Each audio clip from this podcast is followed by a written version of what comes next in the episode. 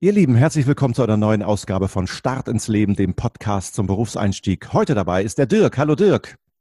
Hallo Michael, moin. Ich freue mich sehr, dass du dabei bist. Vielen Dank. Sag mal, was machst du denn beruflich, Dirk? Ja, also ich bin äh, gelernter Schifffahrtskaufmann und arbeite in einer Hamburger Reederei. Kannst du kurz erklären, was genau ist deine Aufgabe und was ist eigentlich genau eine Reederei? Ja, eine Reederei ist ein Unternehmen, welches sich äh, der, der Schifffahrt verschrieben hat und betreibt halt eine Flotte von Seeschiffen oder auch Küstenmotorschiffen. Das liegt ja nachher an, der, an den verschiedenen Größen der Schiffe. Und diese Schiffe werden halt beredert. Das heißt, sie werden mit den dazugehörigen Schmierstoffen, mit der Besatzung und so weiter ausgestattet. Dazu gehört natürlich auch noch, dass die Schiffe irgendwie Geld verdienen müssen. Geld verdienen tun sie nur dann, wenn sie mit Ladung durch die Gegend fahren und dafür bin ich dann praktisch zuständig. Ah, das ist also quasi wie so ein Speditionsunternehmen. Ich kenne das von LKWs, die dann durch Speditionsunternehmen vermietet werden, quasi an Kunden und dort eben bestimmte Ladung von A nach B transportieren, nur das eben auf dem Seewege. Das ist vergleichbar, ein vergleichbarer Berufszweig, wobei ich als Schifffahrtskaufmann natürlich den Beruf des Schifffahrtskaufmanns ähm, als sehr viel interessanter erachte, weil ich ihn als noch sehr viel internationaler betrachte. Unsere Routen sind auch niemals von A nach B, von B nach A, sondern wir fahren von A nach B, nach C, nach D. Und in den seltensten Fällen kommt es mal vor, dass ein Schiff den gleichen Hafen zweimal besucht.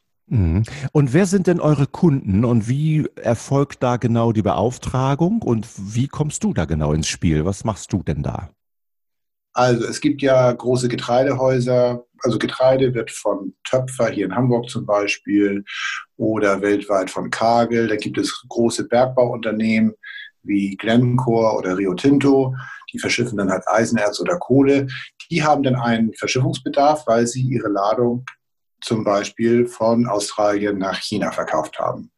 Nun gilt es aber darum, dass sie auch Schiffsraum zum Transport bekommen.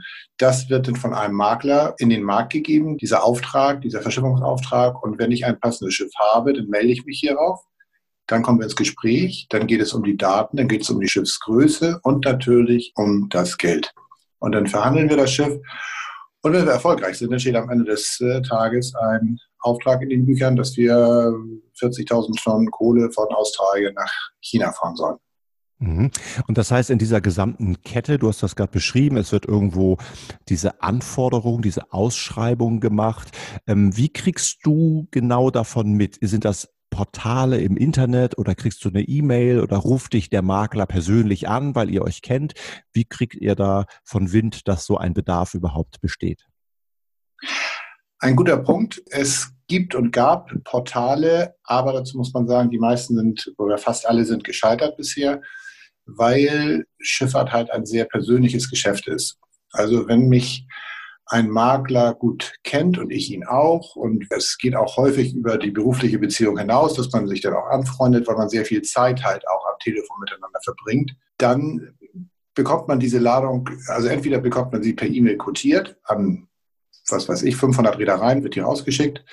Oder manchmal gibt es dann halt auch den Fall, dass mich jemand anruft und sagt, Mensch, Dirk, ich habe hier eine Ladung von A nach B, hättest du da nicht vielleicht was? Da müssen wir jetzt nicht groß mit 50 Leuten reden, sondern wie ist es denn? Ja, und dann kommt man halt ins Gespräch und am Ende steht der Abschluss. Mhm. Es klingt gerade so ein bisschen romantisch, so wie man, man gibt sich die Hand, ja. Also irgendjemand sagt, ich habe hier einen Auftrag, hast du was? Du sagst am Telefon eine Zahl und der andere sagt, ja klar, machen wir schon. Oder ist das knallhartes Business? Wie ist das so auf dieser, in dieser Skala? Es ist von beiden etwas. Ähm, es geht tatsächlich darum, sehr viel dem Gegenüber zu vertrauen, weil sehr viel übers Telefon geht oder über Skype, also auf kurzen Wegen, nicht unbedingt alles schriftlich und eine, eine Offerte jagt die nächste, sondern häufig ist es denn so, dass man sich nur über die Eckpunkte unterhält am Telefon und dann muss man sich natürlich auch auf den anderen gegenüber hundertprozentig verlassen können. Denn dafür ist das Geschäft sehr finanzintensiv und ähm, jeder Fehler kostet dann nicht 1000 Euro, sondern es geht dann eher in die 10 oder 100.000 Euro. Und von daher muss man schon dem anderen wirklich vertrauen können. Wir kommen ja beide aus Hamburg und äh, der Hamburg gilt als Stadt der Kaufleute. Das scheint mir ja hier auch wunderbar dazu zu passen, also die, wo der Handschlag noch zählt oder das gesprochene Wort. Ähm, in anderen Industrien wird ja kein Handschlag gemacht, wenn es nicht einen wasserdichten oder scheinbar wasserdichten Vertrag über das Geschäft gibt. Hier ist das anders. Das klingt ja wirklich ganz sympathisch. Vollkommen richtiger Punkt. Es war auch schon mal so, dass man auf dem Bierdeckel solche Geschichten gemacht hat. Was natürlich immer schwieriger wird, wie gesagt, weil man muss sich auf die Leute wirklich verlassen können. Und das ist halt auch das Schöne aber an diesem Beruf, weil wenn man sich dann auf jemanden verlassen kann und dann macht es wahnsinnig, dann macht es wahnsinnig viel Spaß, mit demjenigen oder mit derjenigen Geschäfte zu machen. Dazu kommt noch das Internationale an diesem Beruf, dass man halt, sonst würde man die Leute natürlich auch nicht kennenlernen, häufig am Reisen ist. Ähm, Fremdsprache Englisch ist ein Muss und äh, man muss natürlich auch gut rechnen können. Du hast ja eben gesagt, ähm, wie der Auftrag zu euch kommt. So, wie kommst du denn jetzt eigentlich zu einer finanziellen Abschätzung, welcher Aufwand bei euch entsteht und was auch ein angemessener Preis ist? Ist das Erfahrungssache oder sagst du, nö, also eigentlich ist es gar nicht so kompliziert. Man kennt, wenn man die Anzahl der Kilometer oder ich glaube Seemeilen, sagt man dazu, ähm, kennt, ja. man kennt den, den Benzinverbrauch äh, oder Dieselverbrauch des Schiffes und man weiß, was die Besatzung kostet, so hat man relativ schnell raus, was ist der Aufwand bei euch und wenn man was verdienen will, dann kann man den und den Prozentsatz oben draufhauen. Äh, ist das so, schüttelst du das so aus dem Handgelenk oder sind das komplexe Berechnungen, die du da durchführen musst? Erfahrung hilft natürlich unheimlich bei der Einschätzung von Frachtraten oder von Zeitcharterraten, also wenn man das Schiff halt vermietet nachher. Aber es ist so, dass man sehr viel auch sich anlesen kann durch Marktberichte. Man muss natürlich dem tagesaktuellen Weltgeschehen folgen. Das ist ganz klar, weil ob sich der Ölpreis ändert, das hat sofortigen Einfluss auch auf die Frachtraten und solche Sachen. Ähm, ob es politische Interventionen in irgendwelchen Gebieten in der Welt gibt, muss man auch verfolgen, weil es kann natürlich ein potenzielles Lade- oder Löschgebiet sein, was dann vielleicht eventuell wegfällt. Wenn ich ganz kurz ergänzen darf, die Ladung zu löschen, das ist ja so ein Begriff, den man kennt, wenn man aus Hamburg kommt oder aus einer Hafenstadt, heißt, das Schiff zu entladen. Ne? Vollkommen richtig, vollkommen richtig. Und da sollte man schon ähm, das große Ganze dann mit äh, ja, im Kopf haben. Und was denn nachher die genaue Einschätzung der Rate, zum Beispiel der Frachtrate, die man verhandelt, angeht, dafür gibt es dann ein Kalkulationsprogramm. Man kann es auch auf dem Blatt Papier machen es gibt reiseabhängige Kosten wie Hafenkosten, die Kosten für Treibstoff ähm, und natürlich auch, was das Schiff kostet am Tag für, ja, vielleicht noch für Schuldentilgung etc. Und dann hat man da ein grobes, äh, eine grobe Zahl und dann muss man das halt ausrechnen, was man auf der Fracht braucht. Mhm. Du hast eben gesagt, das ist auch deswegen so ein cooler und interessanter Job, weil du viel reist. Warum musst du viel reisen? Musst du vor Ort sein, um dort was zu organisieren oder was ist der Grund, warum du durch die Welt reist?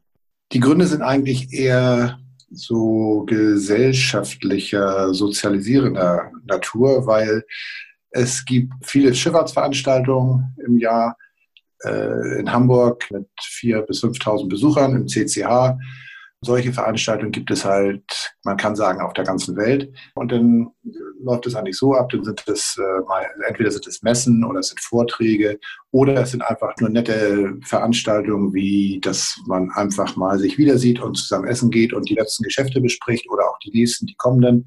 Also halt, dass man zu den Leuten einen guten Kontakt, einen guten Draht entwickelt, der sich dann hoffentlich im Geschäftsleben weiterhin fortspinnt. Mhm, also Beziehungspflege ist das A und O dieser Branche. Das heißt also, Correct. wenn ich dir so zuhöre, es geht nicht nur darum, den günstigsten Preis zu machen für diesen jeweiligen äh, Verschiffungsauftrag, sondern auch andere Faktoren. Das heißt Vertrauen, Zuverlässigkeit, das sind auch so Werte, die dann da eine Rolle spielen. Ganz genau, das, darum geht es. Wenn man sich äh, in so einem Metier irgendwie wohlfühlen kann, dann ist sowas einfach ein unheimlich interessanter Job, weil wie gesagt, es ist so viele Faktoren spielen eine Rolle. Man ist auf der ganzen Welt zu Hause, man kann den Job auch auf der ganzen Welt ausüben. Es macht halt Spaß, man kommuniziert mit den Schiffen, man kommuniziert mit äh, auswärtigen Gästen oder Kunden. Es ist schon interessant. Mhm. Ist das eigentlich ein Ausbildungsberuf, äh, Schifffahrtskaufmann, oder hast du etwas studiert? Wie bist du da genau hingekommen? Es ist ein Ausbildungsberuf, nennt sich auch Schifffahrtskaufmann. Diesen gibt es dann in zwei Richtungen. Einmal nennt sich der eine Tramp und einmal Linie. Linie sind in erster Linie dann die Containerfahrer und Tramp ist dann eher der Bereich Massengut. Unsere Massengutschiffe, die löschen dann in Afrika und fahren dann wieder nach Südamerika und fahren dann halt nach China und sie fahren durch die ganze Welt. Diese Ausbildung muss man durchlaufen, drei Jahre normalerweise, und dann geht es eigentlich gleich los. Und dann kann man sich für verschiedene Bereiche interessieren. Man kann von Buchhaltung über Crewing, also die Belange der Besatzung, über äh, Technik im Einkauf, Operations, das ist dann halt der tägliche Kontakt mit dem Schiff, bis zur Befrachtung kann man sehen, wo seine Neigungen liegen und dort bleibt man dann halt hängen. Mhm. Wie groß sind denn solche Reedereien eigentlich? Wie viele Mitarbeiterinnen und Mitarbeiter arbeiten da so in der Regel? Ja, die Größe der Reederei, das ist wirklich ganz unterschiedlich. Ähm, zurzeit äh, besteht der Trend nach Outsourcing, so dass man zum Beispiel die Technik an eine externe Firma vergibt, die dann halt vielleicht mehrere Schiffe betreut sozusagen. Aber ansonsten würde ich sagen, von zehn bis nach oben sind eigentlich keine Grenzen gesetzt. Mhm. Würdest du sagen, dass das ein zukunftsträchtiger Beruf ist, der des Schifffahrtskaufmanns? Das werden wir häufig auch in den Bewerbungsgesprächen gefragt, da ich auch Ausbilder bin und den äh, Bewerbungsgesprächen dann beiwohne. Meine Antwort ist ja, ganz klar ja, weil es wird diesen Transport über See immer geben. Es gab ihn schon immer und es wird ihn immer geben alleine aufgrund der verschiedenen äh, Ladungsarten, Ladungsströme. Es wird nicht in Deutschland äh, so viel Getreide angebaut, ähm, wie wir brauchen, zum Beispiel. Und ähm, für Afrika gilt das Gleiche. Also es werden diese Ladungsströme werden weiterhin äh, existieren. Und von daher, auch wenn es der Schifffahrt mal in manchen Zeiten nicht so gut geht, wird der Transport über See halt immer laufen. Dirk, ich fand das total spannend. Ich danke dir sehr, dass du hier mitgemacht hast und uns äh, ein paar Einblicke in deinen Beruf gegeben hast. Sehr gerne, hat mir sehr viel Spaß gemacht. Das war Start ins Leben, eine neue Folge zum äh, Berufseinstieg. Stay tuned, bis zum nächsten Mal.